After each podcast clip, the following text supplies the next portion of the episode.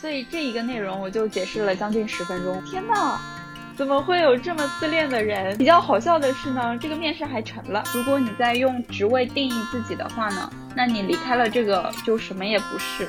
而我作为一个求职者，我并没有踏入你的游戏圈子里，所以你在那个场合下对我来说也同样什么都不是。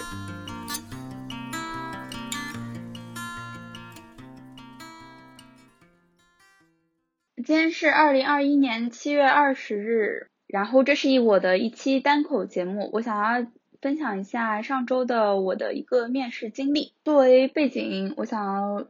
说先说一下，就是我我已经从上一份工作离职三周了，这三周我都一直是待业在家的状态，我的状态还没有到积极找工作的状态，所以目前的情况下都是呃如果有猎头来找我，那我就可能会去考虑看一下那个工作，去参加一些面试。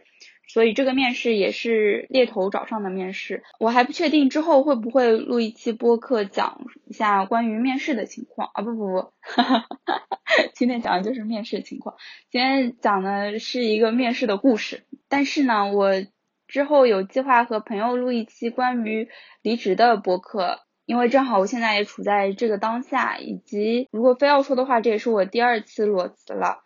关于这部分，这一次裸辞当然是比上一次的情况要更加谨慎很多，所以会再深入的聊一下这部分。今天主要讲的就是，这是又是一个故事，会隐去一些很敏感的信息。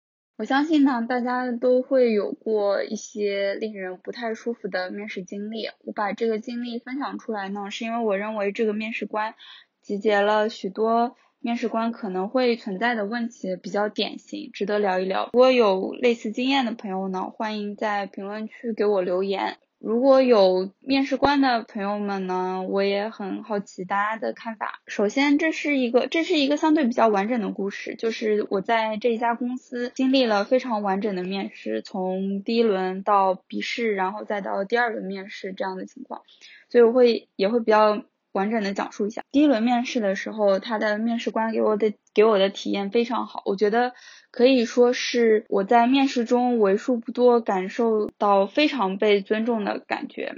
这一个是我的直系上属，我一进去的时候，他就给我介绍了公司的情况以及这个工作的内容。以及公司推出的产品，因为我们这个工作是和产品相关的。因为他先讲述了这一部分，之后他问的所有问题都让我觉得非常的合理，就是这些问题都都是关于呃我的能力是否匹配这个工作这一类的工问题。全程他用的都是您，所以这点也让我有一点受宠若惊。总之是一个非常好的体验，让我觉得在。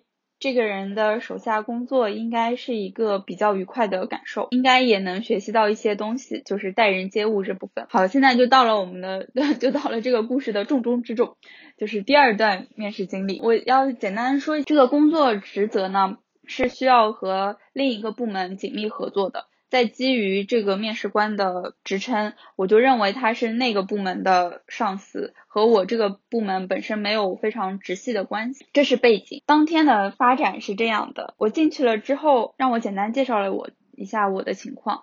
在这里，我可以简单说一下。事实上，我上一份工作经历和这次面试的工作内容是匹配度是很高的。比较大的区别就在于上一份工作的工作语言是日语，但是这一份工作主要用的是英语。但是因为这个语言测试已经在上一轮完成掉了，所以语言这部分是没有问题。但我提到我的工作经历的时候呢，我的面试官就对日语部门这个部分非常的困惑，所以这一个内容我就解释了将近十分钟。我的解释是在大的部门部分是有一个部门是处理日语的。也就是我所在的部门，但是还有一些是处理其他语言的，比如说英语啊、德语啊这一类的。但是这个面试官呢，他就理解不上来，问了第一次问我说啊，那你就是一个日本公司？我说不是这个意思，我又再一次解释了一遍。然后他又说，所以你们公司只卖给日本人产品？我就觉得天呐，这实在是太难沟通了。但是我还是。再给他解释了一遍，这一关过了之后呢，他又问说，他问了那个上一段工作经历的具体内容，我就告诉了他我们的情况，他对我们的内部制度非常的感兴趣。但是呢，使用的语句是为什么不，以及他的话术中让我感觉到他在不断的否定和质疑我们现在现阶段的制度。比如说，为什么不使用这个数据做标准？为什么没有这样的数据呢？为什么？不这么做呢？等等，这一系列的问题呢，都让我感觉到他有一些纸上点兵，就是他并不在我上一家公司工作过，他并不了解真实的情况，有一些凭空在发散他的思路，以及我可以理解他可能是真的很好奇，但是。使用为什么不的语句让我觉得有一些被冒犯。再者呢，其实我在上一份工作中并不是管理岗位，以及我在这一份工作求职中也不是一一个管理岗位，我一直做的都是技术岗。我觉得我在这这一部分太多的解释也没有必要，因为每个公司都有每个公司的想法和制度以及实际的情况，有没有做到这个，有没有做到那个，这个其实是在那个当下。你可以去思考回应的，但是在事后再去质疑指责，我觉得都是没有必要的。所以呢，我就表达了说，我虽然有我的看法，但是并不能代表管理层解释实际的原因。于是我们就。终于离开了这个很令人不适的话题。这里我要先解释一下，我的这一份工作的性质是语言和技术相结合的工作。所以我刚刚提到说我是日语部门的，我原本使用的语言是日语。面试官问到离职原因的时候，我很坦诚的回答说，是因为我本人是技术背景，也更加倾向于更多利用自身技术背景的优势。但是呢，目前。部门更加偏重于语言，这个和我的个人追求不同，所以选择了留离职。这里比较有意思的是，发生了两一点两点。第一点是面试官最终得出了结论是我是日语专业的，这一点就让我有一些 叹为观止。结合之前我说呃日语部门这件事情解释了花十分钟，我就会觉得一个离。临场理解能力不够的人，应该要事先看一遍简历，做一点功课。即使不说作为被面试者，我值不值得他花时间做功课，但实际出于他的工作效率的考虑，他前期不做功课，后期在面试中也同样浪费了他的时间。如果不算上我的时间也在被浪费的话呢？其实他确实也浪费了他自己的时间，因为前期他可能只要看一遍。呃，简历上写了我是什么专业的，然后我的工作内容，我所属的部门，那他后期就不会再花十分钟去理解日语部门，也不需要再花一两分钟去跟我沟通我到底是什么专业的。另外一点呢，是面试官直接的反应是他否定了我的说法，他认为我这。不是真正的离职原因，是纯粹的找借口。我在播客中没有办法很明确的说，但是呢，在实际面试中，我讲的非常的清楚。目前制度是怎样的偏重了语言，就是以怎样的形式偏重了语言，以及我个人是认为怎样算是偏重技术这一类的看法。但是在这个基础上，他仍然认为我是在找借口，这一点让我当时。已经比较窝火了，所以我直接的表达说，你可以不理解我的离职原因，你也可以继续问，但是你不能够去否定我的说法。如果你否定我的说法，那我并不知道你实际想要表达的是什么。以及我也知道很多人问离职原因可能是关于稳定性的考虑，包括我现在是一个不在职的状态。如果是出于这层考虑的话呢，我可以非常直接的告诉你。我在上一份工作中工作了将近四年，所以这对我来说已经是足够证明我的稳定性了。面试官当场就有一点愣住，然后他说啊，其实我是想要知道你找新工作的标准是怎样的。且不说这个问题和上一份上一个问题其实是两个问题，但是呢，我我还是回答了他的这个问题。我说我希望能在新的工作中学习到新的东西。然后面试官再一次否定了我的说法，他的他的原话是。我不相信你的说辞，这是一句正确的废话。我可以理解，因为这是我可以理解说这个说法，因为非常的常见。但是他的用词让我觉得非常的被冒犯。事后猎头的解释是他是一个非常直男的人。我觉得用直男去形容这样一种面试体验带来的坏的结果的原因，有点绕。啊不仅是在嘲笑所有的男性，也是在为自身在找一个借口，为自己的不礼貌找一个借口。所有的男人都是这样的，所以说我做这个不奇怪啊，你要包容我，我是一位男性，我说话就是这么的打引号的直。嗯，当然再回过头去讲，他这么说了之后，我就告诉他说，每个人对学习的理解是不同的，对我来说，学习包括工作。上的学习，也包括公司带给我的经验上的丰富，也包括说上司个人也可能会给我带来一些学习到的软技能之类的。在这里我又点了一下，我说上一个面试官如果是我的直系上属的话呢，那我觉得我是可以从他身上学到很多的。在那个当下，我想到的是他为人处事非常的尊重啊。总之我是这么回答了，然后面试官就说，嗯，是的，他是你的直系上属，不过呢，我是他的直系上属，他是我的直系下下属，这一段都是原话，就是他的回答是原话，在那个当下我就觉得天呐，怎么会有这么自恋的人？就是他非要表现出他的职位，这让我感觉更不好了，就本来我已经感觉不太好了。但是那个让我感觉更不好了。他最后的一个问题是说，我很好奇你为什么选择了日语学习。他说你也不是日语专业的，你为什么要学习日语？嗯，而不是一些比较常见的西班牙语啊什么之类。因为我是学过西班牙语的，所以在那个当下我直接的反驳说我会西班牙语，只是没有将它作为我的工作语言而已。他又愣了一下。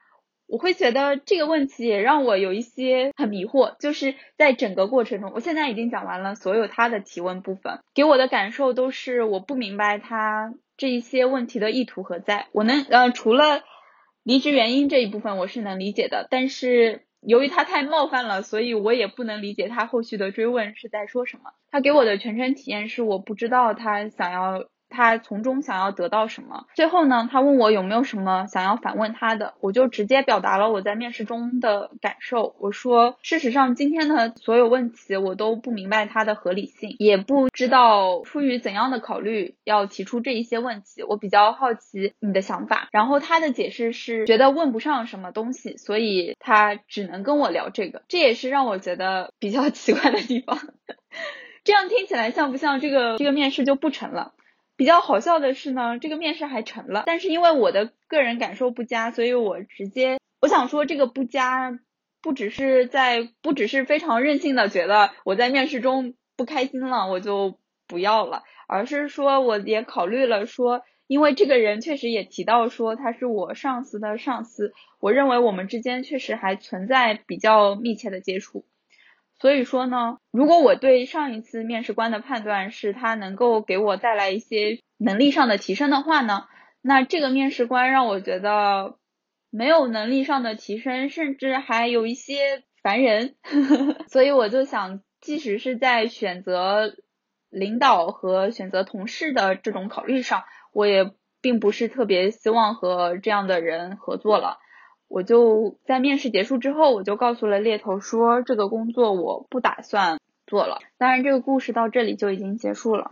之后，我想接下来我会谈，我我想要讲一些我的个人体会，以及我想送给其他在面试的朋友们的一些参考建议吧，还有对于面试官的一些建议。第一点，我想说的是，面试是一个双向选择的机会。在之后，我跟猎头说。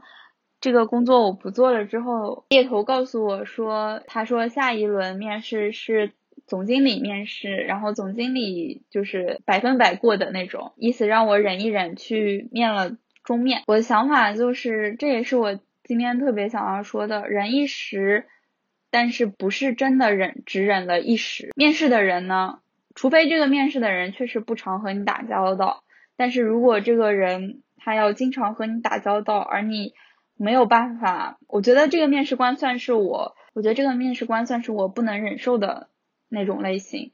所以说，这个忍，所谓的忍，忍着去面最后一轮呢，就算接了这个 offer，就算去去了这家公司，对我来说也不是只有一时，因为之后的工作可能就会和这个人有很多的接触，而这个接触可能就会反复我们面试的那个场景，让我觉得无比的痛苦。第二点呢是想说，面试体验不好，其实也包括了不同的情况，比如说这种情况呢，他问的问题主要是让我觉得很冒犯，也摸不着头脑。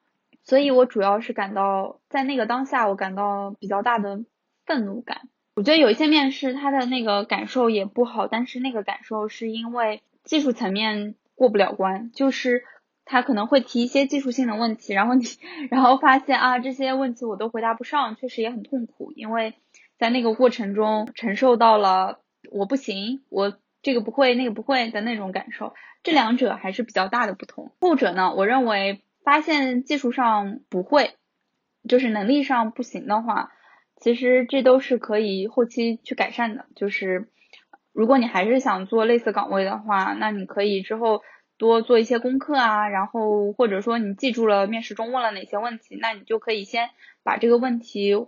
寄寄回家，然后看一看，去了解一下。那你在下一轮、下一次的其他公司的面试，可能就会用得上这一类的。这个结合第一点，我还想再说一次，就是其实我早期找工作的时候呢，我会认为领导的同事都并不那么重要。但是其实我在这一份工作中也干了非常长的时间。如果是一如果工作经历比较长了的话，其实会比较大的感触是，这个工作本身的困难程度。远远不如你身边的人、同事、呃上司的拖后腿、拖后腿程度带来的难受感要大。也就是说，同事就是同事、上司他们好不好呢？直接会影响到你的工作体验。所以说我个人是非常不建议忍一忍的，就是不管是为了金钱还是为了什么，就是如果你感觉到很不舒服的话，这个感觉多半很难。通过你自我忍耐而消除掉。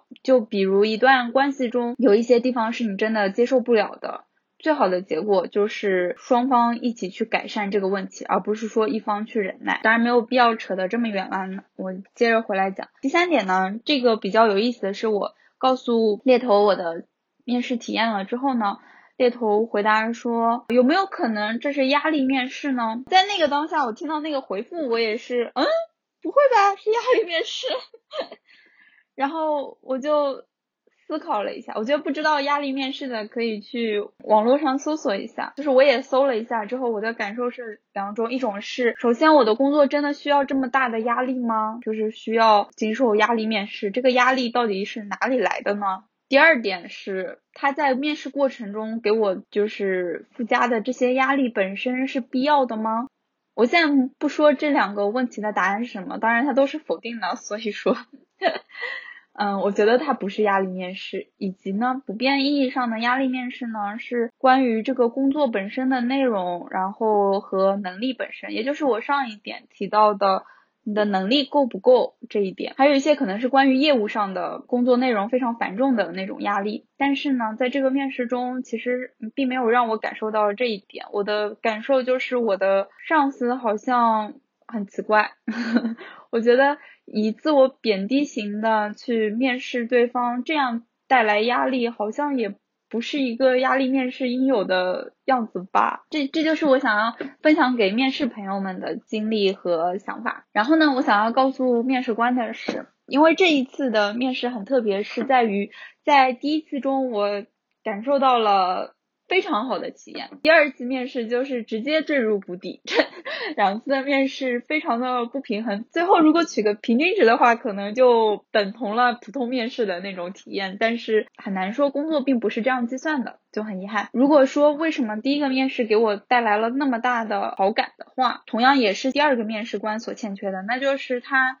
让我体会到了很少的尊重和平等。我想说，平等和尊重其实是非常重要的。有了这一点，那一天发生的所有问题，大部分都会消除。就是可能真的会存在一些说话上的没有技巧，但是不至于让人感受到这么不好的体验。尤其是当我提到了上一个面试官给了我很大的好感，他作为我的直系上属，可以给我，嗯，让我认为可以学到东西。这一点之后，第二个面试官强调说他是更高层的人物，这一点我就觉得好像看起来是在用职位定义自己。其实，在我的上一份工作中，我我虽然不是管理层，但是我手下也带着人，所以我知道拥有所谓的所谓的权利的感觉是什么样。当然，你越高的越高层，可能你的拥有权利的感受是更强烈的、更不同的。嗯，我没有办法一概而论。但是我想要说的是，如果你在用职位定义自己的话呢？那你离开了这个就什么也不是，而我作为一个求职者，我并没有踏入你的游戏圈子里，所以你在那个场合下对我来说也同样什么都不是。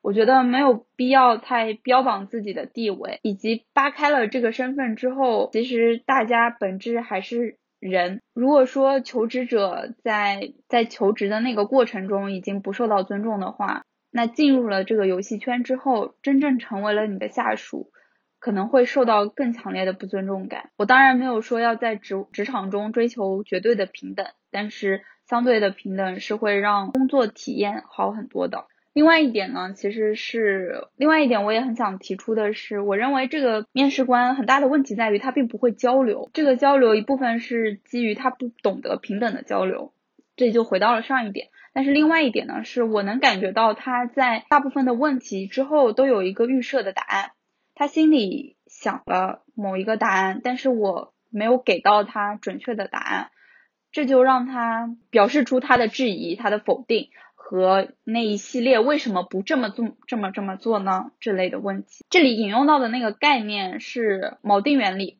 但是呢，比较详细的关于交流的这部分。